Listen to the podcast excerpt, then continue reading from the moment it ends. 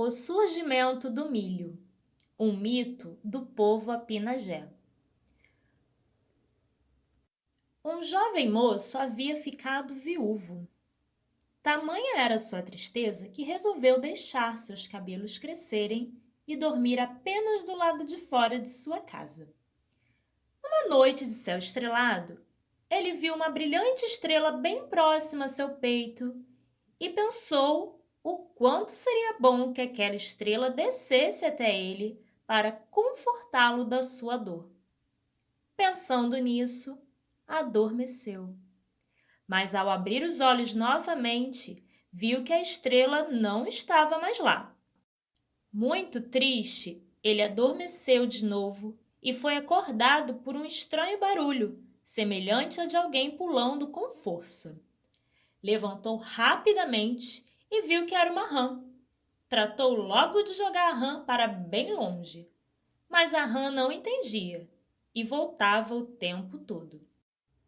Ao perceber que o moço a desprezava, a rã resolveu transformar-se numa linda jovem e se deitar ao lado dele.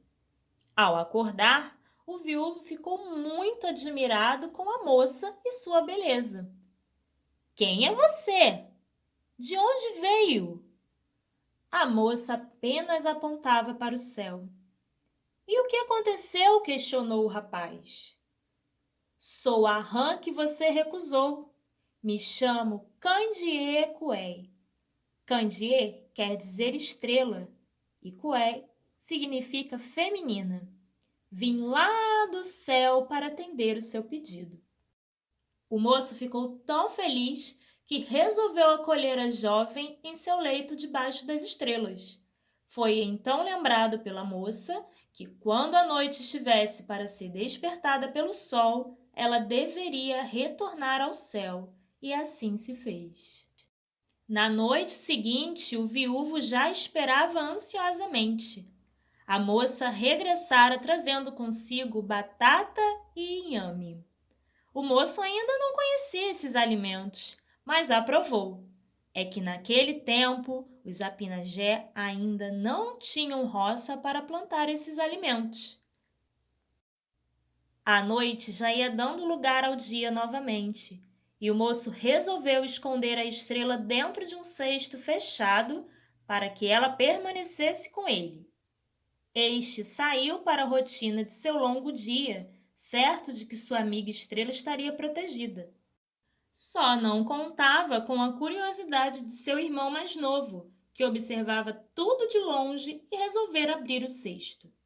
Ele avistou a estrela e ela baixou a cabeça envergonhada ao ver que aquele não era o mesmo moço.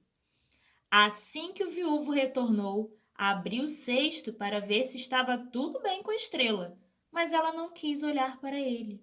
Foi então que ele resolveu que a tornaria publicamente sua mulher.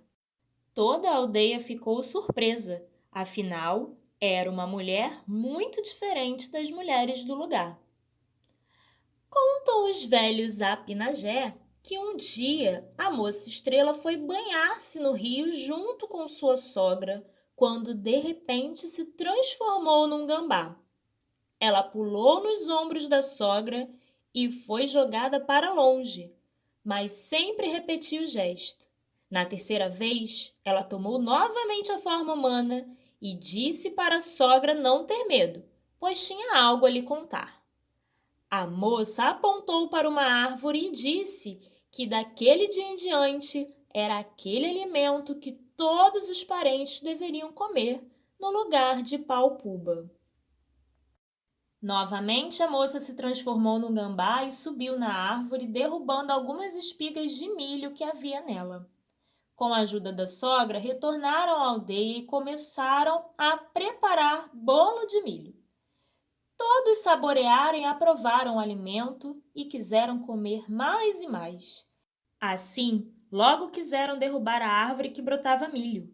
Pegaram seus machados e pedras e bateram fortemente na árvore para fazer os milhos caírem.